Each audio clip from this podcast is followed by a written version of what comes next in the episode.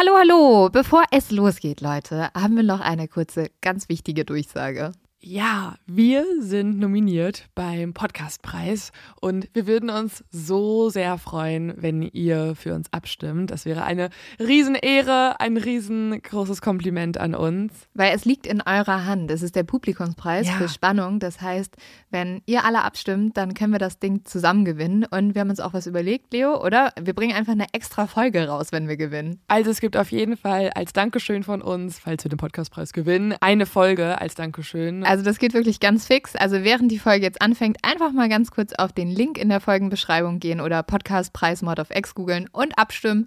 Dankeschön! Dauert nur wenige Sekunden und man muss sich auch nicht registrieren. Und jetzt geht's los mit der Folge.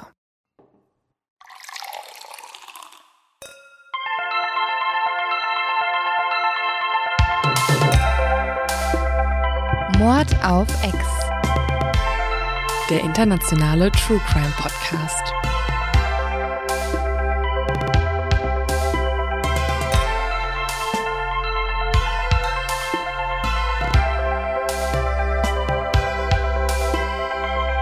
Hallo und herzlich willkommen bei Mystery of X. Denn diese Folge ist eher Mystery und nicht so, also auch True Crime, Naja. aber hauptsächlich Sie ist halt gruselig. Sie ist einfach nur gruselig. Sie ist gruselig und ich habe mir überlegt, ich würde gerne mal so ein bisschen in die Richtung paranormale Fälle Mhm. schauen. Also klar, wir machen das ja nicht immer, also eigentlich nie. Wir Ja. haben glaub ich, einmal einen paranormalen Fall gemacht. Aber Lynn? Ja, ich finde es vor allem voll gut, weil der Fall, den du dir rausgesucht hast, das ist, ich habe mich schon irgendwie vor Jahren mit dem mal beschäftigt und der hat mich nie ganz losgelassen. Ähm, ja, und er ist sehr gruselig. Aber ähm, bevor wir vielleicht anfangen, es gibt ja dieses Oberthema paranormale Fälle. Also Fälle, die sich irgendwie jetzt nicht erklären lassen durch den bloßen Menschenverstand. Und wie ist denn so deine Grundeinstellung? Also Mhm. Glaubst du, dass es sowas gibt? Nein. Also, ich meine, ich grusel mich. Ich habe Mhm. heute auf dem Fahrrad eine Folge gehört äh, über einen Fall, der war in so ein Supernatural-Podcast, ein amerikanischer. Und er hat äh, damit gestartet, dass es eine Geschichte war von einem Jungen, der Mhm. jede Nacht den gleichen Traum hatte. Irgendwann ist er zum Arzt gegangen und hat gefragt, äh, was hab ich? Habe ich irgendeine Störung? Und der Arzt hat dann geguckt und hat ihm tatsächlich eine epileptische Störung diagnostiziert. Und dann hat es für ihn alles Sinn gemacht. Und dann hat er irgendwann mit seinem Zwillingsbruder gesprochen und rausgefunden, sein Zwillingsbruder hat exakt den gleichen Traum. Also im Traum sitzen sie immer irgendwie auf zwei verschiedenen Stühlen im Raum Mhm. und eine Gestalt, eine schwarze Gestalt ohne Nase und mit großen Augen, also irgendwie so ein bisschen Voldemort-artig, obwohl der hat keine großen Augen. Naja, aber keine Nase. Äh, geht rum und äh, sticht ihm was in den Arm. Mhm. Und sie waren schon so, okay, es ist sau creepy, dass wir das gleiche träumen. Und mein erster Guess war halt Kindesmissbrauch oder die Ja, gleiche jeden Erfahrung Fall, irgendwie der ne? Vergangenheit. Und dann reden sie mit zwei Nachbarsjungen und finden heraus, die beide haben den exakt gleichen Traum wieder. Also mega creepy, ne? Und ich höre das so an, bin so, oh mein Gott, nächster True Crime Fall für Mord of X. Ja. Und dann am Ende, rate, was dann, hast du eine Vorstellung? ja, also aus logischer Sicht würde ich jetzt wirklich Kindesmissbrauch sagen. Und Mhm. vielleicht waren sie auf der gleichen Schule, im gleichen Kindergarten. Aber da du das schon so anteaserst, war es vielleicht wirklich Voldemort? Nein, aber die Interpretation all dieser Erlebnisse ist, dass genau diese vier Freunde an einem See, an dem sie gerade Campingurlaub gemacht haben, von einem UFO entführt wurden und Aliens sie getestet haben, um mehr Informationen über die Menschheit herauszufinden. Und ich fand den Fall so geil und dann kommt die Auflösung und ich dachte so kurz, oh Leute, die waren halt auf Drogen, ne? Aber ich bin auch so, also bei mir gibt es eine Schwelle. Und wenn ich die über irgendwann durchbrechen sollte, dann glaube ich an alles. Also weißt du, im Moment bin ich so, nein, das, was ich sehe, das, was auf dieser Welt passiert, so ist das. Wenn ich jetzt aber durch irgendwelchen Zufall von Aliens gekidnappt werden sollte, ich auch dran glauben, ich selber erlebt aber, aber dann wäre ich auch so, dann würde ich alles glauben. Ja. In dem Moment wäre ich so, es gibt Werwölfe, es gibt Hexen, es gibt Vampire. Ja, man muss nur irgendwas erleben und dann äh, ist es im Bereich des Möglichen, klar. Weil bei anderen Leuten denkt man sich auch immer, ja, okay, die haben jetzt irgendwie hier eine krasse, Hy sogar Hypnose, ne? Ja. Sowas wie Hypnose. Habe ich einmal selber sowas erlebt, ich will das bald mal irgendwann machen. Oder eine Hellseherin, die mir wirklich irgendwas so, deine Katze hat gerade, ist gerade trächtig geworden. Und das ist eingetreten. Dann denke ich halt, ähm, das, das dass es, dass es echt sowas gibt. Ja, das stimmt. Ich glaube, wenn man so eine Erfahrung mal hätte, ich muss sagen, ich hatte mal ein sehr komisches Treffen mit einem Alien. Nee, ich habe auf einer Messe gearbeitet und so ein Mann kam zu mir und der Freundin, mit der ich da gearbeitet habe, und hat so gesagt, darf ich kurz eure Hand lesen? Der war aber gar nicht, der wollte kein Geld, der wollte nichts. Und dann hat er unsere Handlinien angeguckt und er hat sehr, sehr genau Eigenschaften von uns gesagt. Also er hat zum Beispiel zu mir gesagt, dass ich manchmal ähm, zu sehr darauf achte, was andere Leute denken und aufgrund dessen mich hinten anstelle und dass ich gerade jemanden in meinem Leben habe, der mir absolut nicht gut tut. Und zu der Freundin von mir, die sehr viel unterwegs war, hat er gesagt, du musst zur Ruhe kommen und so. Okay, ja, es ist aber sehr allgemein. ja. Okay, es ist allgemein. Okay. Sie sollten Aber- heute noch was essen und Ja. generell tut es gut, wenn sie auch schlafen in ihrem Leben. Ja, eigentlich glaube ich da nicht dran. Nee, ich bin, ich bin offen für eine Erleuchtung. Ich bin offen für, wenn mir jemand irgendwas sagt. Ich habe mega Angst vor diesen Menschen, aber ich bin offen. Ich habe ja, bis ich 15 Jahre alt war, glaube ich, etwa gedacht, dass ich eine Hexe bin, ne? Habe ich dir schon mal erzählt? Das war so durchgehend. Aber weißt du warum? Weil ich so durch den Wald gegangen bin und vor mir hat so ein, ähm, so ein Blatt geschwebt. Das hing halt safe an so einem Spinnenweben oder sowas. Und ich war so, huh, meine magischen Fähigkeiten haben sich mir offenbart. Vielleicht hast du dich einfach schon sehr früh als Kind sehr doll überschätzt. Nee, ich mag Und einfach. für was außergewöhnlich. Vielleicht, wahrscheinlich wäre das die psychologische Deutung dahinter, ne?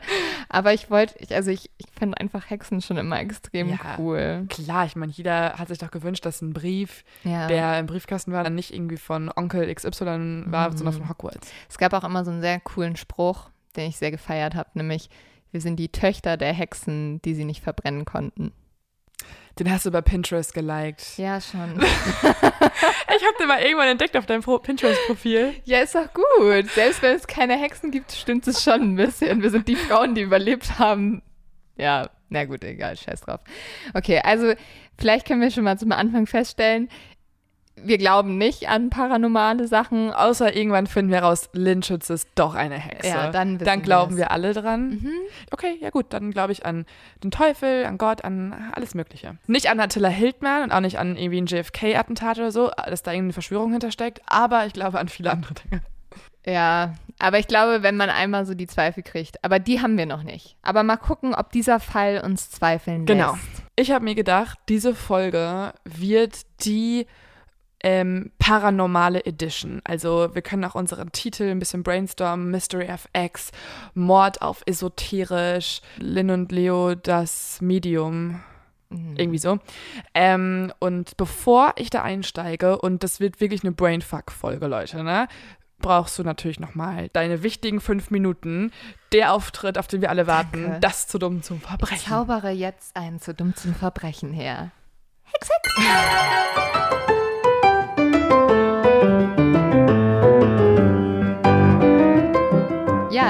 unser Verbrecher der Woche, so nenne ich ihn jetzt mal, der dachte auch, er wäre etwas ganz Besonderes und hätte vor allem eine ganz besondere Idee. Er wollte nämlich ähm, die Handtasche einer Frau klauen in der U-Bahn, aber er hat, also in Russland in der U-Bahn, und er hat sich aber gedacht, gut, wenn ich das jetzt einfach so mache, dann erkennt man mich ja sofort. Und aufgrund dessen hat er sich einfach das ganze Gesicht grün angemalt, wie so bei Wizard of Oz oder sowas. Mm. Ähm, es hat auch gut geklappt. Also er hat die Handtasche geklaut und ähm, die Frau hat ihn nicht erkannt. Surprise. Die Polizei hat ihn erkannt. Andererseits ist er dann halt mit der U-Bahn weitergefahren und er war der einzige Mensch, der ein grünes Gesicht hatte und dementsprechend wurde er sehr schnell gefasst. Ja, dumm halt, ne? Ja, also einfach dumm. Ja. Ja. Vor allem wahrscheinlich noch eine Vor-Corona-Zeit, oder? Wo jetzt alle mit ja, Masken umrennen, genau. ist natürlich auch sehr geil für genau solche Art von Diebstähle. Mm, Aber wenn du darunter auch noch dein Gesicht grün geschminkt hättest, wäre auch komisch. Ja, das wäre unnötig, doppelte, aber doppelte. Maske. Und wo wir jetzt schon bei dummen Verbrechern sind, ähm, ist dies auch ein Fall mit äußerst vielen Theorien und Ideen und auch ein paar sehr dummen Verschwörungstheorien. Ich beschäftige mich nämlich in dieser Folge mit dem Djatlov-Fall, also der Djatlov-Gruppe. Und es ist ein Fall, der laut dem russischen Justizminister mindestens 75 verschiedene Theorien hervorgebracht hat. Also da ist wirklich alles dabei, von Außerirdischen hin zu atomaren Testversuchen, hin zu Vertuschung durch die Regierung, zu Yetis, zu allen möglichen Dingen. Okay, also wir können heute hier richtig frei brainstormen. Uh. Es gibt aber am Ende auch eine Auflösung. Also so viel ist auch schon mal gesagt. Die Frage die ist, ob vor einem Jahr rausgefunden wurde. Die Frage ist, ob wir die Auflösung mögen oder nicht. Das ist die große Frage tatsächlich. Ich orientiere mich hier an den Originalakten. Die wurden nämlich nach 60 Jahren Verschluss dann doch veröffentlicht. Und zwar an ganz bestimmte Journalisten und Gutachterinnen in Russland, weil die russische Bevölkerung weiterhin pocht darauf, dass hier irgendwas falsch gelaufen ist und sie wollen die Wahrheit erfahren. Und deswegen gab es dann immer wieder Proteste und auch die Angehörigen der Verstorbenen haben sich dafür eingesetzt, dass dieser Fall nochmal neu beleuchtet wird. Und deswegen wurden die Akten an die Öffentlichkeit herausgegeben und tatsächlich hatte jemand im Internet hochgeladen. Deswegen ganz geil. Damit wir aber alle verstehen, was passiert ist, weil nicht jeder kennt ja äh, die Djatlov-Gruppe oder den Djatlov-Pass, auch wenn er sehr bekannt ist, begeben wir uns ganz an den Anfang dieser Geschichte zurück und begeben uns gleichzeitig auch auf eine Reise gemeinsam mit den jungen Wanderern. Am 23. Januar 1959 macht sich nämlich eine Gruppe von Studenten und frisch gebackenen Absolventinnen auf den Weg zu einer sehr langen und einer sehr anspruchsvollen Wanderung. Es war schon eine der schwersten Wanderungen, die man machen konnte, oder? Schwierigkeitsgrad 3. Ja. Also man musste ein richtig ähm, professioneller Bergsteiger sein, um das zu machen. Genau. Also es war wirklich alle dieser Gruppe, es waren zwei Frauen und sieben Männer, die aufgebrochen sind, sind alles äh, super erfahrene Wanderer und sind alle gleichzeitig auch noch Mitglieder in einem Wandersportverein und darüber haben sie sich kennengelernt und trauen sich das auch zu, weil sie schon viel Erfahrung haben auf dem Gebiet. Sie sind alle zwischen 18 und 23 Jahre alt und gehen auf die sogenannte Technische Universität des Uralgebiets. Das ist eine Uni in Sibirien, also der damaligen Sowjetunion. Die meisten von ihnen studieren Bauingenieurwesen oder einen Studiengang, der heißt Funktechnik. Ich glaube, das gab es damals. Ähm, Habe ich noch nie gehört. Oder Wirtschaftsingenieurwesen studiert auch einer von ihnen. Also alles sehr technisch begabte Menschen. Und wie gesagt, sind einfach auch in diesem Wandersportverein zusammengekommen. Und sie denken sich, so ein bisschen anders als wir, Lynn, hey, wir wohnen doch so nah an einem äh, großen Gebirge, wo wir coole Sachen erleben können. Wir nutzen das mal aus. Also wir wohnen in München und waren, glaube ich, insgesamt einmal wandern innerhalb von zwei Ich hasse Jahren. Wandern. Aber ehrlich gesagt, guck mal, diese Geschichte bestärkt mich schon wieder total daran, dass ich nicht wandern gehe. Ich finde Wandern eigentlich ganz cool, aber man sieht es immer irgendwie, wenn Leute das machen, denke ich mir so, boah, ich müsste es auch machen. Und dann fragt mich irgendwer und ich denke mir so, oh. oder jetzt einfach nur in den Park und danach einen Film gucken. ja, so bin ich halt. Ja. Deswegen gehen wir, glaube ich, nie wandern, weil niemand von uns den gegen anderen halt irgendwie ein bisschen pusht. Das ist schon mal ein Verbrechen, das hätte Leo und mir auf jeden Fall nicht passieren können. Aber diese Gruppe ist anders. Sie ist sehr mutig, sie ist sehr sportlich und denkt sich, hey, das neue Semester fängt in einem Monat an. Lass uns doch nochmal die Zeit richtig genießen und auch ausnutzen. Und deswegen begeben sie sich auf eine 16-tägige Wanderung, also extrem lang auch, ne? 16 Tage mit Wow. Übernachtung, also mit Campen, mit Zelten. Sie brauchen halt wirklich auch Gepäck und Vorrat, Lebensmittel für tatsächlich fast drei Wochen. Sie brechen auf ins Uralgebirge. Das Uralgebirge ist ein 2200 Kilometer langes Gebirge, das vom Norden in Südrichtung durch den Westen Russlands verläuft und es stellt auch den asiatisch-europäischen Teil der Grenze dar. Also ein sehr großes Gebirge, aber sie machen sich nur in einem bestimmten Teil auf und zwar nämlich zu einem Berg und dieser Berg heißt Otorten. Das ist jetzt sehr wichtig. Ich sage das nicht einfach nur so, weil wir einfach jetzt einen Berg hier droppen wollen. Nein, dieser Berg heißt in der Sprache der Einheimischen nämlich Geh nicht hin. Also wenn man die Sprache der Mansi übersetzt, dann ist es ein Berg, der in seinem Namen schon warnt, erklommen zu werden. Ich finde, das sind so Sachen, an die sollte man sich einfach halten. Ja. Also wenn da steht, wenn der Berg extra genannt wurde, geh nicht hin, dann ist es nicht so, ah ja, vielleicht hat er das ironisch gemeint, ähm, vielleicht hat er total Bock, dass wir ihn besuchen. Er ist playing hard to get. Ja. Der Berg will euch nicht. Hört auf die Mansi, die leben da schon endlange und haben Plan. Nein, aber es ist ein Berg, der heißt zwar so, aber man kann ihn schon bewandern. Es gibt auch Routen, die in diese Richtung führen. Gibt es Leute, die den schon mal bewandert haben? Ja, klar. Ich glaube, man kann tatsächlich auch heute noch den Djatlov-Pass gehen. Also es gibt eine Route, es haben auch Leute zum Beispiel simuliert. Also die haben das, was damals passiert ist, nachgestellt, um herauszufinden, was eigentlich genau eingetreten ist. Also es gibt wirklich Leute, die schon da waren auch. Wie wir ja schon vorhin festgehalten haben, die Wanderung ist extrem herausfordernd. Sie wird mit dem höchsten Schwierigkeitsgrad bewertet, weil sie nämlich nicht nur in einem Gebiet ist, in dem es sehr windig ist und viel schneit, sondern dort auch Temperaturen von minus 30 Grad existieren in der Nacht. Also nicht nur tödlich quasi durch die Gegebenheiten auf dem Weg, sondern auch durch einfach die Wetterumstände. Auf dem Weg müssen die Wanderer 350 Kilometern auf Skiern zurücklegen, wenn sie ihr Ziel erreichen wollen. Und äh, das ist aber auch kein Problem für die Gruppe, da sie alle erfahrene Saisonbergsteiger und auch gute Skifahrerinnen und Fahrer sind. Das klingt für mich alles nach gar keinen Spaß. Also Skifahren ja, aber dann auch noch so minus 30 Grad. Also also wenn man Bock auf so ein bisschen Kitzel hat und so Adrenalin und so Überlebenstaktiken oder so, ist es, glaube ich, schon cool. Und das Ding ist auch, ihr Anführer, der, der, heißt selbst Igor Djatlov, nach dem wurde auch der Pass dann später benannt, zählt zu den besten Sportlern des UPI Sportclubs, also seiner Uni. Das heißt, sie haben hier schon einen ganz guten Führer für diese Gruppe, der weiß, was er tut. Igors Freunde beschreiben ihn auch immer als ernsten und besonnen handelnden Menschen und das äh, ist natürlich auch eine wichtige Sache, wenn man jemandem sein Leben anvertraut auf dieser Reise. An diesem Abend, dem 23. Januar, packen die Wanderer ihre Ausrüstung zusammen und Igor sorgt noch dafür, dass auch alles wirklich mit dabei ist. Also Zelte, Skier, Lebensmittel, es gibt einen Kasten für Erste-Hilfe-Material, sie packen zwei Kameras ein, einer der Wanderer nimmt sogar seine Mandoline mit. Also sie machen wirklich einen Urlaub. Ja gut, aber wenn man abends am Lagerfeuer sitzt, dann will man ja auch ein bisschen noch runterkommen von der Reise. Genau, sie haben einfach Lust auf eine schöne Zeit als Studenten zusammen. Und eine Sache packen sie auch ein, zumindest mindestens zwei Leute von ihnen, und das sind Tagebücher. Und diese Tagebücher werden für diese Geschichte sehr, sehr wichtig sein, weil sie dort all das aufschreiben, was sie erleben. Dann, nachdem sie alles zusammengepackt haben, bricht die Gruppe auf. Der Otthortenberg, da wo sie hinwollen, ist über 400 Kilometer von der Uni entfernt und deswegen muss die Gruppe erstmal zwei Züge nehmen, dann ein Bus und am Ende auch noch per LKW in die entsprechende Richtung fahren. Also schon mal eine ganz schöne Reise, um überhaupt die Reise beginnen zu können.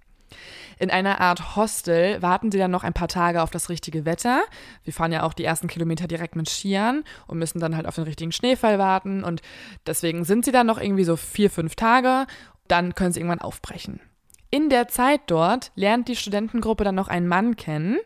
Dieser nennt sich Sascha, das ist sein Spitzname, und wollte eigentlich gar nicht mit ihnen wandern, sondern mit einer anderen Gruppe, hat aber dann in letzter Minute irgendwie nochmal Pech gehabt, weil sein Trip gecancelt wurde und fragt nun Igor, den Gruppenleiter, ob er bei denen mitkommen könnte. Und den kennen sie aber gar nicht. Nee, weil äh, Sascha ist da erst zu denen gestoßen und ähm, ist auch schon viel, viel älter als die restlichen Studentinnen und Studenten. Und zwar ist er schon 37 Jahre alt. Die anderen sind ja alle Anfang 20. Außerdem ist Sascha ihnen auch so ein bisschen unheimlich, weil er am ganzen Körper mit seltsamen Tattoos übersät ist, die sie nicht wirklich identifizieren können. Ein paar sind irgendwie auch nur so lange Reihen von Buchstaben, die keine Bedeutung haben. Und er wirkt einfach nicht so wie der Rest der Gruppe. Und deswegen sind sie erstmal noch ein bisschen unschlüssig. Aber Sascha erklärt ihnen dann, dass er Wanderlehrer ist und er hat außerdem auch viel Erfahrung mit genau diesem Berg, also dem Ottorten. Und das ist natürlich super praktisch für die Gruppe und deswegen lassen sie ihn mitwandern. Und bereits auch einen Tag später ist Sascha dann schon als vollwertiges Mitglied auch akzeptiert und sie machen schon direkt Fotos zusammen. Diese Fotos kann man sich auch übrigens heute immer noch angucken und man sieht, wie sie alle super viel Spaß haben. Sie äh, umarmen sich, sie lachen, man sieht sie bei der, beim Spielen dieser Mandoline und haben einfach eine gute Zeit. Ich finde Sascha gruselig. Ja, aber Sascha ist wahrscheinlich einfach nur echt mega einsam, beziehungsweise er hat einfach mega Bock auf diesen Berg gehabt und hat einfach keine andere Gruppe. Aber seine Tattoos sind merkwürdig. Was natürlich auch damit zusammenhängt, dass Sascha ihn dann später erzählt, okay. dass er im Zweiten Weltkrieg war und dort äh, gekämpft hat und Vielleicht ist es auch einfach so ein Soldatenmerkmal mhm. gewesen. Die Gruppe bricht dann auf Skiern zu einer verlassenen Bergwerkssiedlung auf. Das ist das erste Ziel. Und in der Nacht dort erkrankt dann einer der Studenten. Er heißt Judin und fühlt sich einfach von einem auf den anderen Tag zu schwach und bricht dann die Wanderung auch ab. Man weiß nicht so richtig, konnte nicht in den Akten so richtig lesen, was er genau für Symptome hatte, aber es klang alles eher so wie ein Schwächeanfall oder eine Grippe oder so.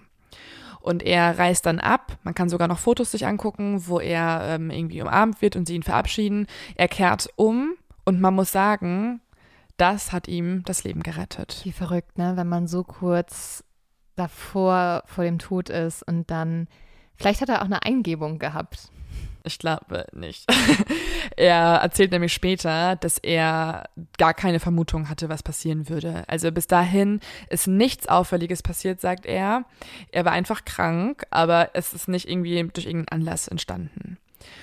Dann machen sich nämlich auch die neuen Wanderer schon in die Wildnis auf. Und von nun an können wir nämlich jetzt auch die Erzählungen nur noch anhand der Tagebüchereinträge rekonstruieren und anhand der Fotos und nicht mehr durch irgendwelche ja, Beobachtungen durch Judin oder andere Menschen auf dem Weg. Denn von nun an beginnt die eigentliche Reise. Das schreiben sie auch in die Tagebücher. Also ein Eintrag ist, die eigentliche Reise hat endlich begonnen. Und von nun an müssen sie auch in den schwierigen Teil aufbrechen, rein in die verlassene, weitläufige, raue Wildnis Sibiriens alle Fotos, die wir von nun an sehen, sind Fotos, die zwar eh schwarz-weiß, aber die so ein bisschen gräulich sind, weil einfach Schnee ihnen entgegengeweht wird, weil sie durch Wälder wandern und weil die Wetterkonditionen einfach wirklich rau nun sind. Ja, gut, dass sie diese Kameras dabei haben, ne? Also mhm. Also dadurch. Ja, mega gut, dass man die ganzen Fotos hat. Ähm, was aber auch super hilfreich ist, sind die Tagebucheinträge. Und deswegen möchte ich jetzt mal einen vorlesen. Ähm, der erzählt uns nämlich sehr gut, wie die Route eigentlich verläuft. Denn man muss sagen, auf den Fotos kann man schon mal sehen, dass sie trotz ähm, dieser ja eher rauen Wildnis Glück haben mit dem Wetter. Außerdem haben sie auch einen Pfad gefunden, dem sie folgen können. Dieser ist von einheimischen Jägern und sie haben so ein bisschen auf den Baumstämmen so Zeichen erkannt und diese Jäger oder die Einheimischen nennen sich Mansi und das ist ein Volk, was schon sehr, sehr, sehr lange Zeit genau in diesem Uralgebirge lebt. Und heißen sie vielleicht Jäger, weil sie Menschen jagen oder warum? Nein, versuche jetzt nicht die ganze Zeit irgendwas zu interpretieren. Ja, ich versuche halt rauszufinden, was passiert ist, Leo. Der kleine Detektiv in mir ist erwacht. Wir kommen noch so. zu einem Kapitel, das heißt Theorien. So habe ich es für mich selber genannt. Ah, okay. Mhm. Aber ich, da möchte ich all deinen Input. Okay. Jetzt noch nicht? Naja, also die Mansi würde ich jetzt noch nicht sofort verurteilen. Aber sie sind eine Theorie, also das ist schon interessant. Also, das hier hat einer der Wanderer geschrieben, beziehungsweise sie hatten ein Gruppentagebuch und das ist der Eintrag. Am Morgen war es 17 Grad, jetzt wird es kälter. Im Gegensatz zu den restlichen warmen Tagen ist heute ein sonniger, kalter Tag. Die Sonne zeigt sich verspielt. Heute wie gestern sind wir dem Weg von Mansi gefolgt. Manchmal erscheinen Mansi-Schriftzüge an den Bäumen. Überhaupt allerlei obskure, geheimnisvolle Zeichen. Es gibt einen Slogan für unsere Kampagne in einem Land der geheimnisvollen Zeichen. Wenn wir diese Schriftzeichen kennen würden, könnten wir ohne Zweifel den Weg gehen, in der Gewissheit, dass er uns an den richtigen Ort führen würde. Hier führt uns der Weg an die Ufer des Flusses. Wir verlieren die Spur. In der Zukunft folgt der Pfad dem linken Ufer des Auspi-Flusses, wir aber gehen durch den Wald. Bei der ersten Gelegenheit wenden wir uns wieder dem Fluss zu, da es einfacher ist, ihm zu folgen. Um ca. 14 Uhr halten wir für ein Mittagessen an. Getrocknetes Fleisch, Cracker, Zucker, Knoblauch, Kaffee. Das ist unser Mittagessen. Du willst wahrscheinlich das Mittagessen kommentieren jetzt, ne? Ich finde, es klingt gar nicht so schlecht. also ich, ich habe halt einfach nur Knoblauch gehört und das hat mich schon, da war ich schon dabei. Ich glaube, die haben einfach so gegessen, ehrlich gesagt. Oh, ne? Warum? Mhm. Glaubst du, gegen die Vampire? gegen die Mansi? Ähm, ja, aber warum isst man Knoblauch pur? Weil das so super gesund ist wahrscheinlich. Ich weiß nicht. Also es ist auch aus dem Russischen übersetzt. Deswegen weiß ich nicht, ob ich da Oder vielleicht, vielleicht das Brot vergessen habe. Ja, aber ich würde jetzt auch nicht getrocknetes Fleisch mit Knoblauch essen. Vielleicht hält es sich einfach sehr lang. Ja, die Leute, die uns hören und selber schon solche Expeditionen unternommen haben, wissen wahrscheinlich jetzt, warum man vielleicht Knoblauch isst. Oder sie wollen sich halt andere Leute vom Leib halten. Nicht Vampire, aber andere Menschen. Und deswegen bauen sie so eine starke Knoblauchfahne auf, dass so von Meter Entfernung so Wanderer umdrehen mhm. und weggehen. Mhm. Habe ich schon erwähnt, dass nachher ein Kapitel kommt mit Theorien? Ist vielleicht der Student umgedreht, weil er kein Knoblauch mochte? Kann das daran liegen? Ja, ich, ich, ich glaube, das wird lange nicht vermutet, aber jetzt, jetzt macht Sinn. Wie gesagt, das FBI kann mich immer gerne anrufen, weil ich weiß, ich löse alle Sachen. Tatsächlich bin ich gespannt, was du am Ende ehrlich gesagt noch lösen möchtest. Aber ja, solche Einträge gibt es sehr viele. Das war jetzt nur ein Beispiel, weil es ist natürlich sehr viel über das Wetter und über den Weg. Das ist auch nicht alles immer so spannend. Aber man kann tatsächlich anhand dieser Einträge die Route nachvollziehen. Und es gibt auch Karten von dieser Gruppe. Wir laden euch das auch wieder auf Instagram und Facebook hoch, wo wir genau diese Route nachvollziehen und mitgehen können. Unterwegs schlägt die Djatlov-Gruppe immer wieder ihr Lager auf. Das besteht aus vielen Zelten und einem dreieckigen großen Segeltuch. Und es hat sogar eine kleine Öffnung für einen zusammenklappbaren Schornstein. Und die ganze Gruppe ist dann im Warmen bei dem Feuer und hatten einfach auch wirklich eine richtig warme Nacht. Es gab sogar so Tagebucheinträge, wo man diskutiert hat, wer den Platz beim Feuer hat, weil das war der unbeliebteste Platz, weil es zu heiß wurde nachts. Weil ich denke eigentlich durchgehend, dass die alle frieren, weil es so kalt ist. Aber nein, es gab, die Nächte waren schon wirklich warm. Aber ist es nicht mega gefährlich? Also könnte Beim nicht, Feuer? Ja, könnte nicht einfach das ganze Zelt in Brand gesteckt werden? Ich glaube, sie waren wirklich einfach super erfahren. Weil ich meine, wenn man sich schon so einen kleinen Schornstein baut, oben in die Zeltdecke rein, sie haben auch immer genau das Lager so aufgeschlagen, dass es Sinn macht vom Wind her und vom Schneeeinfall und so weiter. Es war schon irgendwie alles super durchdacht. Und so vergehen die ersten drei Tage. Also die Tagebucheinträge der ersten drei Tage erzählen von warmen Nächten am Feuer, von Unterhaltungen über die Mansi-Zeichen. Generell wird sehr viel über die Mansi gesprochen. Sie führen philosophische Gespräche über Liebe, sagen sie. Und es gibt nat natürlich auch ein paar kleine Streitereien, aber die sind dann eher so, ja, wer muss heute wieder die Grube auslegen fürs Feuer und wer muss das Feuer machen und so weiter. Das sind so die Streitpunkte, aber eigentlich versteht sich die Gruppe mega, mega gut. Gab es ein Liebespaar in der Gruppe? Ja, aber das äh, hat sich kurz vor der Wanderung getrennt. Uh, Aber im Freundschaftlichen komplett. so wie sich Leute im Freundschaftlichen trennen, Dachte bis sie wieder auch. aufeinandertreffen. Ja, ja. Im Freundschaftlichen für eine Person meistens irgendwie immer. Ja. Für die andere Person ist überhaupt nichts mehr freundschaftlich. Ja, die eine ist immer so, hä, wir sind voll gut auseinandergegangen und die andere Person ist so, ich liebe dich immer noch. Oh, Ja. werden zwei verschiedene ah, Reaktionen. okay. Ja, aber es ist auch äh, Liebe und Hass sind ja nah beieinander. Also man hat auf jeden Fall mitbekommen aus den Tagebucheinträgen, dass die Frau mit der Schluss gemacht wurde, dass sie öfter mal im Zelt auch länger schläft oder irgendwie abends das Lagerfeuer skippt und schon ins Zelt geht und so. Und äh, in den Tagebucheinträgen steht, das ist, weil sie erschöpft ist, aber vielleicht ist es auch einfach dann die Beziehungsnachphase quasi. Ja. Und so schön auch die ersten drei Tage verlaufen, ändert sich das dann doch relativ schnell. Das Wetter wird nämlich nun stürmischer, die Temperaturen sinken und die Fotos, die nun gemacht werden, zeigen eingepackte dunkle Gestalten in weißen großen Schneemassen, die gegen den Wind ankämpfen und, und sich irgendwie den Weg dadurch bahnen. Der Schnee ist nämlich nun tatsächlich über einen Meter hoch und es ist so anstrengend, da durchzukommen, dass sie sogar so Tricks entwickeln, dass eine Person immer auf Skiern mega schnell vorfahren muss, dann wieder zurückkommt und dann die ganze Gruppe genau diesen Weg fahren kann, der schon mit Skiern einmal befahren wurde und es so schneller geht. Also sie entwickeln schon so eigene Taktiken, aber es ist einfach super anstrengend. Tatsächlich machen sie nun auch immer eher schon Pause. Eigentlich wandern sie immer bis abends, aber genau in diesen Tagen, wo es so stürmisch ist, sind sie so erschöpft, dass sie schon ganz oft auch gegen 16 Uhr das Lager aufschlagen. Und nun möchte ich euch gerne den letzten Tagebucheintrag vorlesen, den es von dieser Gruppe gibt. Dieser wurde von Igor Djatlov geschrieben, also der Anführer selbst der Gruppe, und es ist der letzte Tagebucheintrag vor ihm Tod. Gestern sind wir wieder auf einen Mansi-Trail gekommen. Hier muss vor nicht allzu langer Zeit ein Mansi-Jäger vorbeigekommen sein. Wir folgen seinen Spuren. Das Gehen ist heute besonders schwer. Wir können den Weg nicht sehen, müssen uns manchmal durchtasten. Mehr als 1,52 Kilometer pro Stunde schaffen wir nicht. Allmählich verlassen wir es aus Piatal.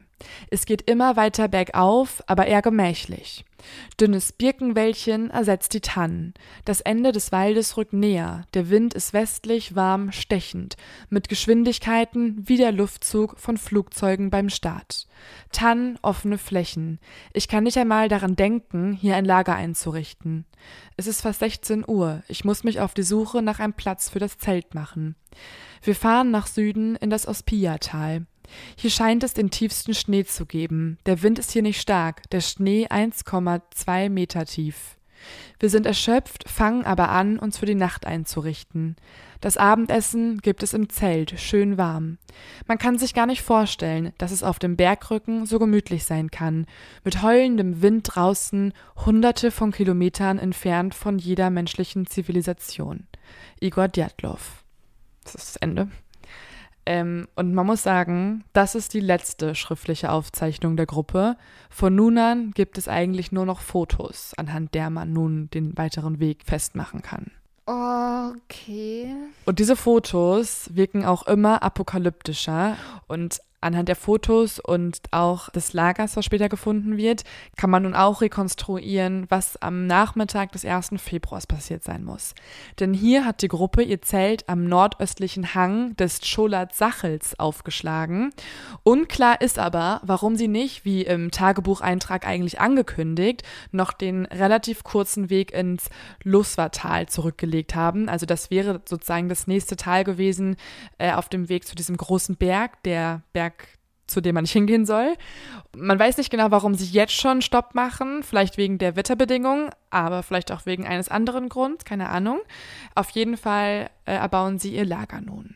Und das Gruselige ist, das Lager, was sie nun auf diesem Kolat Sachel aufschlagen, heißt auf Mansi übersetzt, also der Berg auf Mansi übersetzt, heißt Berg der Toten. Denn die einheimischen Mansi glauben, laut einer Legende, dass dort vor über 200 Jahren einst neun Jäger verschwunden sind und deswegen vermeiden sie diesen Berg total. Ich habe mal so ein paar Fragen, ne? Also, mhm. diese Mansi scheinen sich ja wirklich gut auszukennen. Sie haben einen Berg, der heißt, geh da nicht hin. Da gehen die hin. Dann haben sie einen Berg, Berg der Toten, wo anscheinend Leute einfach gestorben sein sollen. Und da glauben sie, ist es ein guter Punkt, sich ein Das weiß, das wissen sie in dem Moment nicht, weil ah, sie können die Mansi-Schrift ja auch nicht identifizieren. Aber wie was gruselig. ja krank ist, oh mein Gott, wie ja, gruselig. sind halt diese gruseligen Zeichen einfach. Was aber krass ist, diese Sage sagt ja, dass neun Jäger verschwunden sind und es sind genau neun Wanderer, die gerade dort ihr Lager errichten. Oh. Außerdem berichtet auch die Legende, dass dort immer wieder regelmäßig Feuerbälle über den Himmel zögen. Das okay, gibt's sorry, auch. ne? Aber ich, ich glaube jetzt schon, dass es irgendwas Paranormales ja. ist. Dort entsteht nun auch die letzte Aufnahme auf der Kamera. Und diese sorgt auch heute noch für Spekulationen. Sie ist nämlich super unscharf, in schwarz-weiß natürlich. Und alles, was man sehen kann, ist ein weißer Lichtstreifen, der sich auf der linken Seite des Bildes vor schwarzem Hintergrund zu bewegen scheint. Und die logische Erklärung oder eine logische Erklärung ist halt, dass es eine unscharfe Bewegung ist, irgendwas mit der Linse nicht richtig war, dass es Zufall ist oder, ne, also irgendein technischer Fehler. Aber in diesen paranormalen Kreisen und bei den, ja, sag ich mal, Verschwörungstheoretikern wurde hier etwas sehr bewusst fotografiert. Mhm. Irgendein Licht. Und man weiß nicht genau, wann das Foto aufgenommen wurde. Es war auf jeden Fall an dem Tag, wo sie alle gestorben sind. Und in dieser Theorie der, der paranormalen Anhänger quasi hat die Gruppe irgendwas noch entdeckt und fotografieren wollen. Man kann anhand der Fotos, aber auch der äh, Spuren im Schnee und so weiter später durch die Untersuchungsbehörden feststellen, dass die Wanderer gegen 17 Uhr genau ihr Zelt aufgebaut haben. Doch was danach passiert ist, ist bis heute ungeklärt. Man hört danach einfach gar nichts mehr von ihnen. Also die nächsten Tage über passiert einfach erstmal nichts.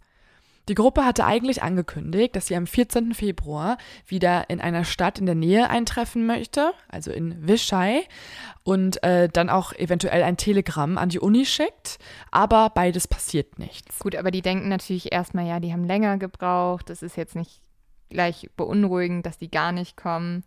Genau. Also bei solchen Expeditionen ist es ja auch erstmal normal, dass es eventuell länger dauern kann. Aber nun passiert die nächsten Tage wieder nichts. Und alle warten und nachdem weitere zwei Wochen vergehen ohne Signal der Wanderer, machen sich auch die Familien einfach unendlich Sorgen. Und eine Woche später dann fordern die Angehörigen eine Suchaktion durch die Polizei und tatsächlich wird es dann auch durchgeführt. Also die Polizei schickt verschiedene Suchtrupps in die Gegend und auch der Wanderverein schickt Suchtrupps dorthin. Doch auch diese finden erstmal keine Spur. Die Wanderer scheinen einfach verschwunden zu sein. Boah, ich finde es ganz schrecklich. Also wahrscheinlich irgendwie die Familien fangen jetzt an, sich mega Sorgen zu machen. Und sie wissen noch nicht mehr, dass sie am Berg der Toten sind. Hm. Ja, weil man noch keine Spuren gefunden hat. Ähm, und dann beteiligen sich auch immer mehr Suchtrupps, auch Studenten der Universität fahren dorthin. Es gibt Hubschrauber, Soldatentrupps und so weiter. Und irgendwann, also fast einen Monat nach dem Tag ihres Verschwindens, entdeckt dann eins der Suchtrupps tatsächlich Skispuren im Schnee. Und zwar sind es Skispuren von genau neun Menschen, 15 Kilometer vor dem Berg Otorten. Diesen Spuren folgen sie nun und entdecken tatsächlich das Lager der Gruppe. Das Komische ist aber, die Zelte sind leer. Und hiermit kommen wir nun zu dem Kapitel, was ich äh, in meinem Skript genannt habe, Spuren am Fundort. Und anhand dieser Spuren können wir nämlich nun rekonstruieren, was wohl das Tatgeschehen war.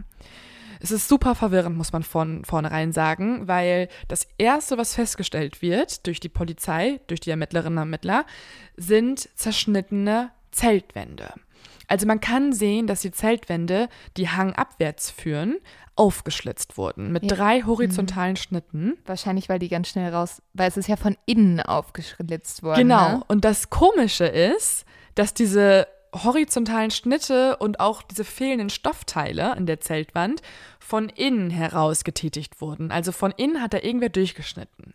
Und das sind halt die Wanderer, die einfach schnell raus mussten. Ja, also das deutet ja darauf hin, dass die sozusagen nicht die Zeit hatten, jetzt das Zelt aufzumachen, sondern irgendwas sie dazu gebracht hat, super schnell fliehen zu wollen.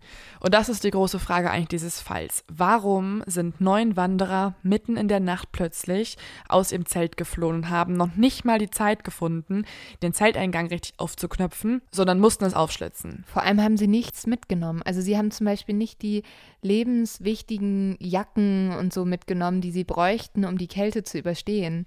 Das ist halt das nächste Merkwürdige. Also die Suchtrupps können im Schnee feststellen, dass genau neun Fußspuren von diesen Zelten wegführen, aber diese Fußspuren sind barfuß.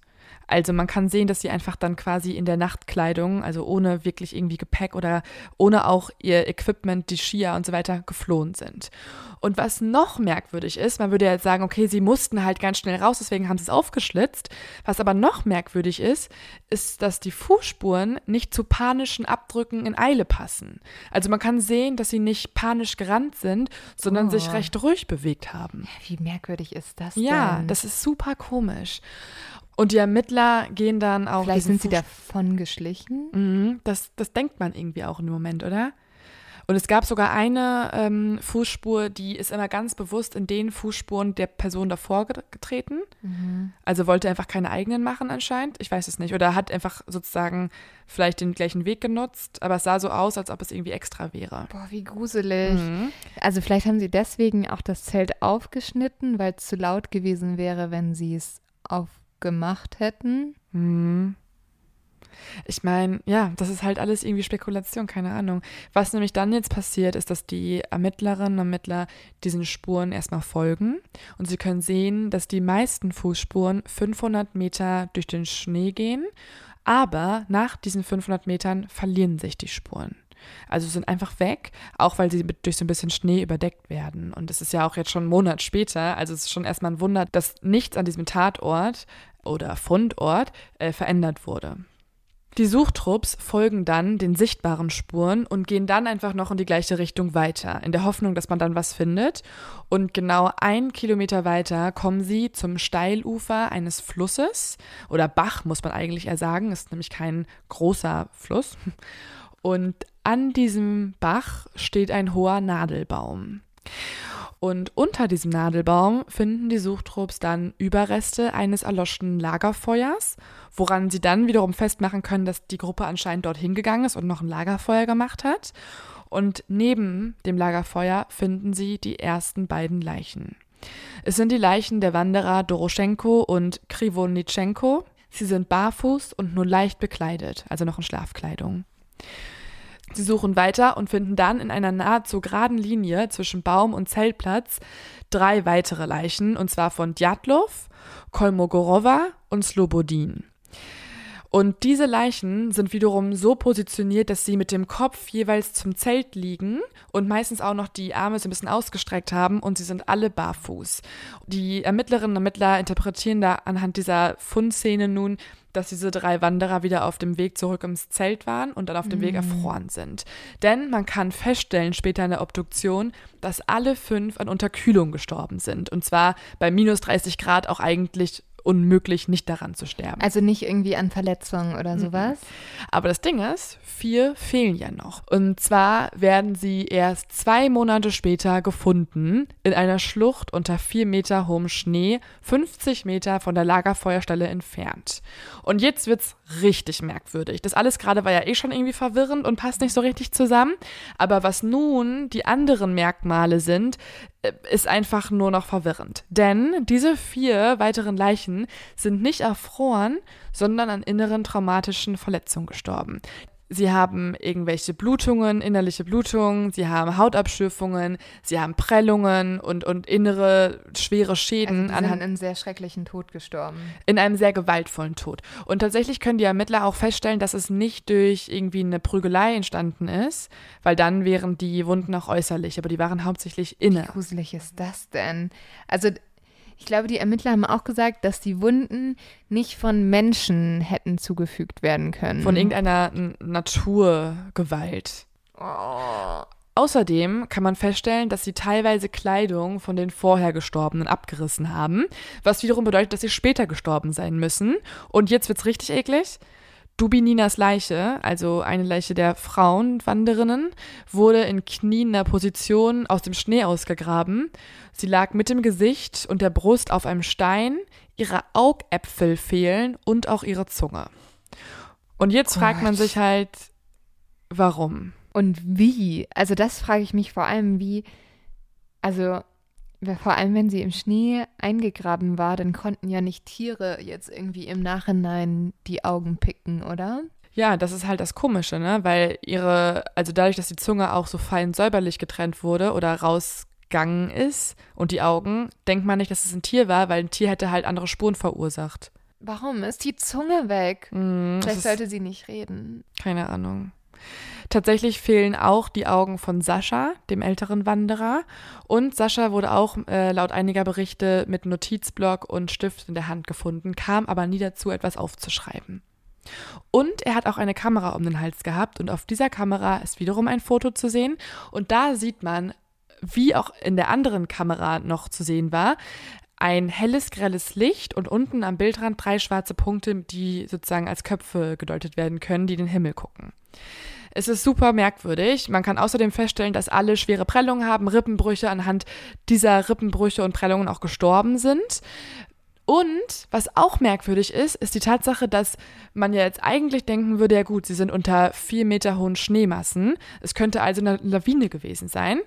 Aber diese Verletzungen sind untypisch für Lawinen, weil in Lawinen die Menschen normalerweise ersticken oder andere Verletzungen aufweisen. Außerdem ist es auch sehr untypisch, dass genau an so einem Hang wie an diesem eine Lawine überhaupt ausbricht, weil der so flach ist, also es ist wirklich kein steiler Abhang. Da, da gab es eigentlich noch nie eine Lawine. Die letzten 60 Jahre ist eigentlich nichts passiert. Oh, okay. Ja, das war ja meine Go-To-Theorie. Es gibt nämlich auch noch mehr komische Entdeckungen und Unklarheiten, denn an dem großen Nadelbaum, unter dem ja die kleine Feuerstelle gefunden wurde, findet man in der Rinde Haut- und Muskelgewebsspuren und auch Haut- und Muskelgewebsspuren in zwei Metern Höhe. Das heißt, irgendwer ist darauf gekrochen und hat dann menschliche Spuren hinterlassen. Aber warum ist jemand auf den Baum geklettert? Halt, um Schutz vor einem Tier oder einem Keine Wesen Ahnung. zu haben? Mega komisch. Außerdem findet man, und das ist jetzt wieder sehr, sehr komisch, radioaktive Substanzen auf der Kleidung. Also die Kleidung von zwei zuletzt gefundenen Wanderern war mit radioaktiven Substanzen verseucht. Außerdem sagen auch später noch Verwandte, die dann irgendwie bei der Beerdigung ähm, die Leichen gesehen haben, dass die Toten eine gebräunte Haut gehabt hätten und ergraute Haare. Und das deutet wiederum auf eine radioaktive Verseuchung hin. Also es ist alles krass merkwürdig. Und damit kommen wir auch zur großen Frage, beziehungsweise zu dem Kapitel Theorien. Denn die große Frage hier im Raum ist ja, was ist passiert? Oder noch konkreter, was hat sie in solch einer Eile aus dem Zelt getrieben? Denn sie sind so erfahren, dass sie eigentlich niemals in die kalte Wildnis einfach geflohen werden, ohne wirklich triftigen Grund. Außerdem sind sie auch so erfahren, dass sie auch bei einer Lawine nicht einfach den Hang abgelaufen wären, sondern irgendwie zur Seite runter. Weil das, das, das ja, wenn eine Lawine kommt, solltest du ja einfach zur Seite fliehen und nicht noch quasi mhm. ne, die gleiche Richtung einschlagen, wie die Lawine ja auch führt. Die Untersuchungskommission von 1959 kommt dann zu dem Schluss, dass die Tragödie das Ergebnis einer, Zitat, Kraft war, welche die Touristengruppe nicht überwinden konnte. Doch welche Kraft das genau war, hat bis heute diese Untersuchungsgruppe nie rausgefunden. Und damit kommen wir zu den Theorien, und die erste Theorie haben wir ja vorher schon mal angedeutet, beziehungsweise ganz am Anfang äh, wild diskutiert, und zwar sind es die Mansi-Jäger. Davon geht die Polizei nämlich erstmal zu Beginn aus. Sie denken sich, ja, die Mansi-Zeichen sind dubios, vielleicht war das auch irgendwie hier ein heiliger Berg und außerdem führen diese Zeichen auch zu einem Chum, einer Zeltsiedlung der Mansi. Also der Pfad, der dorthin führt, ist nur wenige Meter von dem Pfad entfernt, wo das Zelt gefunden wurde. Sie interpretieren es also, dass sie attackiert worden sein könnten und dann in die Kälte hinausgejagt wurden. Das wäre natürlich auch dann eine Erklärung dafür, warum die Wanderer so lange dann nicht zu ihrem Zelt zurückgekehrt sind und unten beim Lagerfeuer noch Weil waren und in den Wald geflüchtet sind. Genau. Und äh, es wäre auch eine Erklärung dafür, warum zum Beispiel die Zunge so penibel rausgetrennt wurde. Mm aber nicht für die inneren Verletzungen. Das ist halt das Merkwürdige, weil dafür sind die Mansi halt nicht stark genug, weil das kein Mensch kann. Außerdem gibt es auch keine weiteren Spuren, es gibt keine weiteren Fußabdrücke, es gibt keine Kampfspuren, keine Hautverletzungen und man muss auch sagen, der Hang ist kein heiliges Gebiet, den man hätte verteidigen wollen als Mansi-Jäger. Außerdem helfen auch zwei obere Mansi-Jäger bei der Personensuche.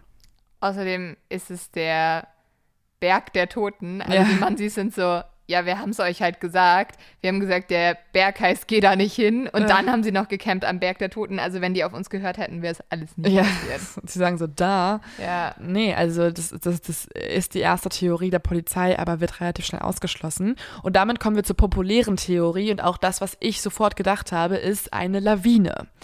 Das Ding ist aber, ich habe es ja vorhin schon angedeutet, Lawine macht in diesem Gebiet einfach nicht so viel Sinn. Denn eine Lawine hätte die Gruppe auch gar nicht aus dem Zelt vertrieben, sondern das ganze Lager ja auch überschüttet. Das, das wurde ja nicht in den Mahlstrom hineingezogen, sondern wurde an Ort und Stelle so gefunden. Selbst die Skistöcke steckten noch aufrecht im Schnee neben dem Lager. Und man kann ja auch die Fußspuren klar erkennen. Deswegen ist da keine Lawine drüber gegangen. Und es macht halt auch wieder keinen Sinn, was die, also dass die Augen rausgetrennt Eben. waren und so. Ja, welche Lawine würde äh, Dubinina die Zunge heraustrennen? Also das geht halt nicht. Außerdem hat man auch einfach nichts gefunden. Also man hat keine Ablagerung von Schnee gefunden oder irgendwelche abgeknickten Bäume. Es gab einfach keine Anzeichen Stimmt. einer Lawine. Die Bäume müssten ja umgeknickt sein. Überall. Ja, also irgendwas hätte man sehen müssen. Und dass äh, die, die, letzten vier Leichen unter Schnee gefunden wurden, deutet man so, dass sie sich eine Schneehöhle gebaut haben als Schutz. Ah. Und die ist dann eingekracht und hat dann vielleicht auch diese inneren Verletzungen hervorgerufen. Ah, okay. Mhm. Gut, das macht Sinn. Ja, dann gibt es noch die Theorie der katabatischen Winde. Das ist sozusagen kalte Luft, die unter dem Einfluss von Schwerkraft hangabwärts weht. Also einfach extrem unberechenbare, starke Winde. Aber was dagegen spricht, ist, dass in dieser Gegend in der Unglücksnacht kein Wirbelsturm gemessen wurde von irgendwelchen meteorologischen Diensten. Und nun kommen wir also zu den verschwörungstheoretischen Erklärungen. Und äh, ich persönlich bin jetzt dafür, dass ich die Sachen wie Bigfoot oder Yeti oder Außerirdische überspringe, auch wenn die sehr populär sind. Ja, oder das, oder diese Theorien basieren ja hauptsächlich auf dieses eine Foto, das gemacht wurde, wo man so eine Person von weiter weg sieht. Aber ich finde, das sieht halt einfach aus wie eine Person mit so einem Schneeanzug. Für, also ich persönlich glaube, es sind auch eher vielleicht eher technische Defekte weil sowas halt mhm. halt häufiger vorkommt, wenn man Fotos macht und nicht irgendwelche Anzeichen von Außerirdischen oder Yeti. Aber natürlich ist es merkwürdig, dass genau auf beiden Kameras am Ende halt eben diese Fotos aufgenommen wurden, die nicht mehr klar sind. Also das muss ich sagen, also ich würde es jetzt nicht auf Außerirdische schließen oder auf ein Yeti oder so, aber es gibt doch noch eine Theorie, ob sie vielleicht in gewisse russische Experimente reingekommen sind, oder? Genau. Und das ist nämlich jetzt die so ein bisschen auch verschwörungstheoretische Theorie, aber ein bisschen aber, rationaler, ohne Yeti. Ja, aber da ist dann auch wiederum die Frage, wenn das wirklich der Fall wäre, als ob die Russen dann die Bilder veröffentlicht hätten. Also zum Beispiel diese Fotos am Ende noch. Gut, man mm. sieht nichts drauf, aber mm. also. Es gab auch lange Spekulationen, ob denn wirklich alle Ermittlungsakten auch veröffentlicht wurden überhaupt, die man halt hat, im, die man ja, sich ziehen kann nicht. aus dem Internet. Ja, also die Journalisten haben bei der letzten Pressekonferenz, die glaube ich vor drei Jahren war zu dem Fall, auch mehrmals gefragt, geben Sie uns bitte auch die Akten unter Verschluss. Und der aktuelle Staatsanwalt, der für diesen Fall verantwortlich ist, hat tausendmal gesagt, Leute, es gibt nur diese Akten, die ich euch gerade gegeben habe. Ah, okay. Also man will es nicht glauben, aber ähm, man kann es auch nicht beweisen. Was aber wirklich merkwürdig ist, ist die Tatsache, dass eine andere Wandergruppe, die etwa 30 Kilometer entfernt unterwegs war, angab, in genau der gleichen Nacht, Zitat, helle Leuchten einer Rakete oder eines Geschosses, Zitat Ende, über den Berg gesehen zu haben. Okay, das ist mega gruselig. Äh, und dann hätte sie angeblich ein lautes, donnerndes Geräusch gehört. Also das sagt eine ganze Wandergruppe. Und auch andere berichten von roten glühenden Feuerbällen, ja auch die Legenden der Mansi übrigens auch, aber auch zum Beispiel gab es diese Lichterscheinungen in einer Stadt in der Nähe. Ich machen diese Legenden der Mansi, die machen mich ein bisschen fertig, muss ich ganz ehrlich sagen. Also die sind der Grund, warum ich glaube, dass da doch irgendeine Scheiße abgegangen ist, weil ich denke mir so, wie um Himmels Willen kann das sein, dass diese Legende das so perfekt vorhersagt? Und guck mal, wie gruselig ist es eigentlich? Die waren neun Wanderer, ne? Mhm. Dann treffen sie auf einen Mann, der irgendwie seine Wandergruppe abhanden gekommen ist. Dann gehen sie zu zehnt los. Und dann sind sie ja einer zu viel, damit die Legende sich erfüllt. und dann muss einer umkehren, weil es ihm auf einmal schlecht geht. Habe ich echt nachgedacht, stimmt. Also wie absurd ist das eigentlich? Also das erfüllt ja die Prophezeiung nochmal. Hm. Ja, also diese Erscheinungen, die von mehreren ähm, gesehen wurden, finde ich auch einfach, also es sind zu viele, als dass es einfach nur irgendein, äh, irgendeine Sternschnuppe war. Aber was glauben die denn, dass es Raketen waren? Ja, also es gibt nämlich zum Beispiel auch noch eine Suchmannschaft, die hat auf ihrer Suche nach den Wanderern am 31. März eine Erscheinung am Himmel gesehen, die sie für ein UFO hielten. Ähm, angeblich wäre das nämlich so eine große leuchtende Kugel, die sich langsam über den Himmel bewegte. Dann hat der Mannschaftsanführer alle geweckt und wirklich alle haben diese Kugel gesehen und sie ist genau in dem Gebirgebereich äh, heruntergegangen, wo auch damals die Wanderer gestorben Och, sind. Nee, oh nee, will ich jetzt. Nee, ich habe jetzt. Oh nee, ich habe wirklich gar keine Lust, dass ich jetzt irgendwie anfange an Aliens zu glauben. Mm. Aber es macht schon ein bisschen. Nein. Oder es sind halt also. neue Raketenwaffen von den Russen gewesen. Es gibt verschiedene Theorien, die auf diese Himmelserscheinungen äh, zurückführen. Also, einmal glauben Leute jetzt, okay, es waren Safe Aliens, weil halt diese UFOs gesehen wurden. Andere interpretieren diese grellweißen Kugeln oder diese roten Feuerbälle am Himmel aber auch als eine Art Rakete oder irgendwelche militärische Tests, die da durchgeführt wurden. Und dafür gibt es tatsächlich ein paar Hinweise, denn ähm, laut einigen Berichten ist in dieser Gegend von viel Altmetall die Rede, das gefunden wurde. Also irgendwas, was durch eine Rakete eventuell dorthin gekommen sein könnte. Und es gibt auch viele inoffizielle militärische Tests in der Zeit. Wir müssen uns daran erinnern. Es war immerhin der Kalte Krieg, der gerade schon begonnen war.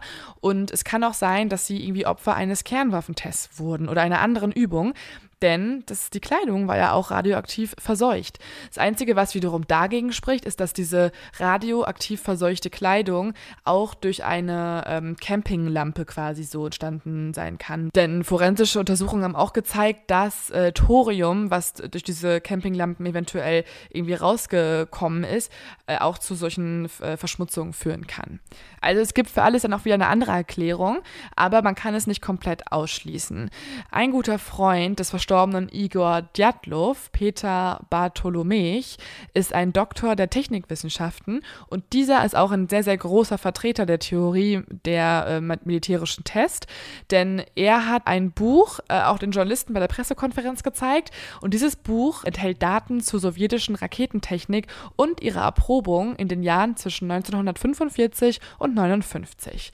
Und er glaubt, dass die russische Regierung bis heute verschleiert, dass sie eigentlich an diesem Tod schuld ist, weil diese Tests ja nicht offiziell durchgeführt wurden und Opfer waren halt nicht äh, beabsichtigt, aber unvermeidbar in diesem Fall. Aber was ist dann passiert? Dann ist eine Rakete auf die niedergestürzt? Also entweder ist eine Rakete abgestürzt oder sie haben irgendwo anders eine Rakete hinfliegen sehen und sind dann rausgegangen, wollten sie fotografieren, deswegen auch die Aber Fotos mit barfuß? diesem weil sie schnell, weil sie es wahrscheinlich laut gehört haben, wenn eine Rakete da irgendwo in dem Gebiet abstürzt, dann hört es, hörst du es ja super Aber laut. es ist doch total wahnsinnig, in der Kälte mit barfuß rauszugehen.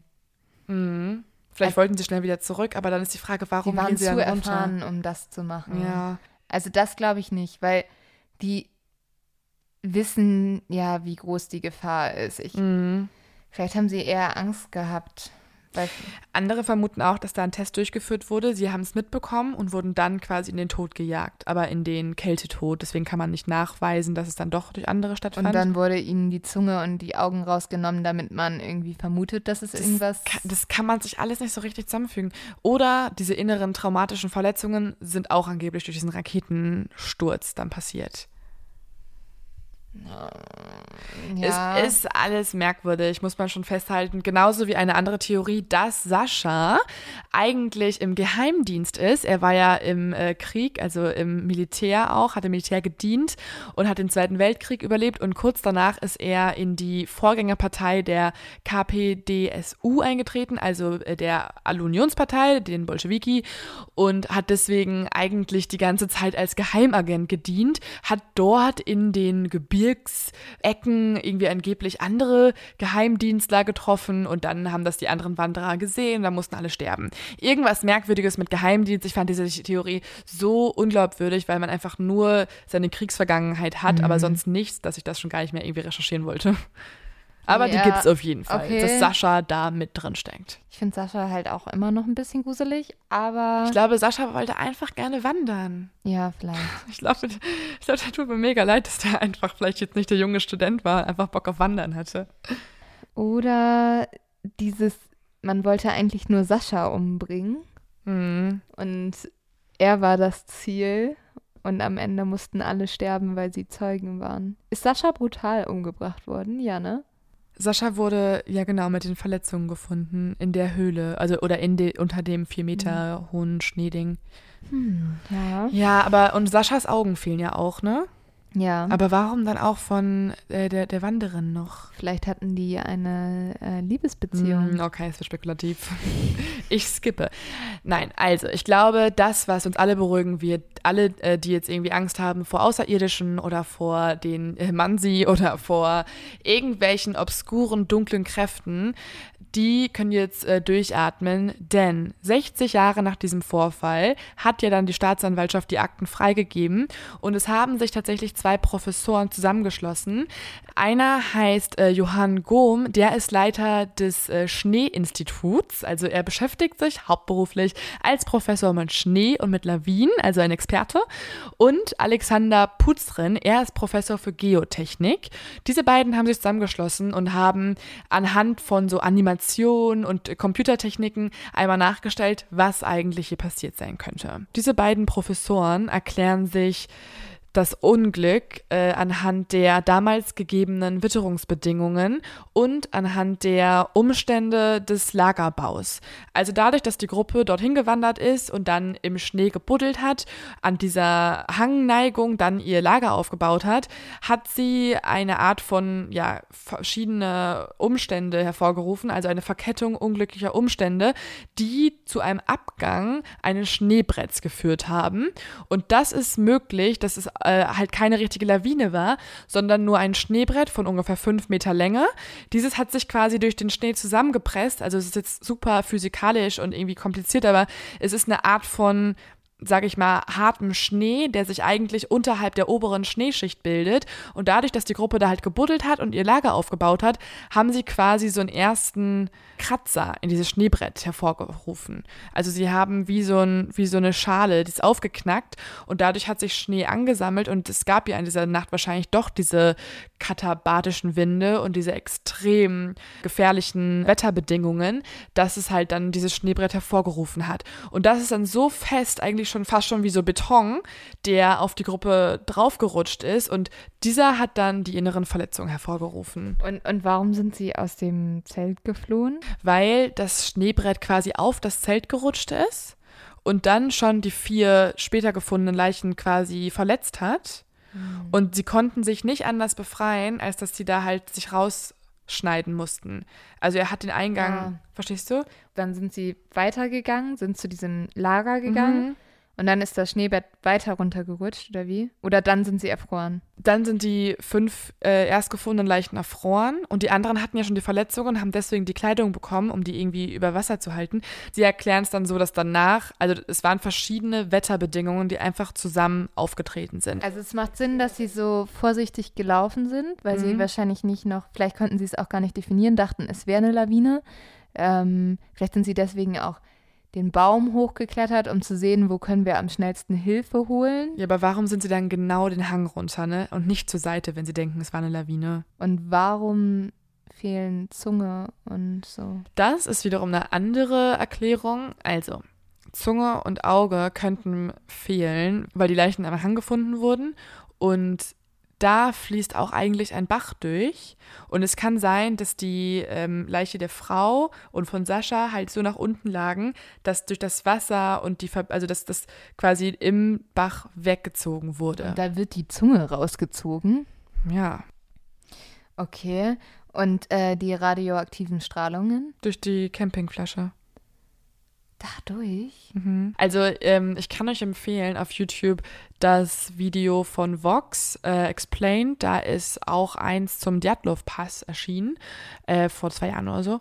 Und die ähm, bauen das auch nochmal mit so einer Technik nach. Also kann man sich genau angucken, wie kann das denn passieren, dass Schnee so zusammengedrückt wird und es so eine Schneebrettlawine gibt, die eigentlich halt wirklich, wie gesagt, so wie so eine Betonschicht ist, die einfach nach unten rutscht und nicht wie diese typischen Lawinen, die von oben runterbrechen und riesengroß sind. Aber warum passt dann diese Mansi Vorhersage. Das, das macht mich so fertig. Das macht mich auch mega fertig. Ich finde es auch super spannend. Ich bin auch offen für andere Theorien, aber ich glaube, dadurch, dass es halt immer im Leben viele Zufälle gibt, war das hier wirklich aber ein großer Zufall. Wie viele waren das denn bitte? Ja. Also, sorry, ne?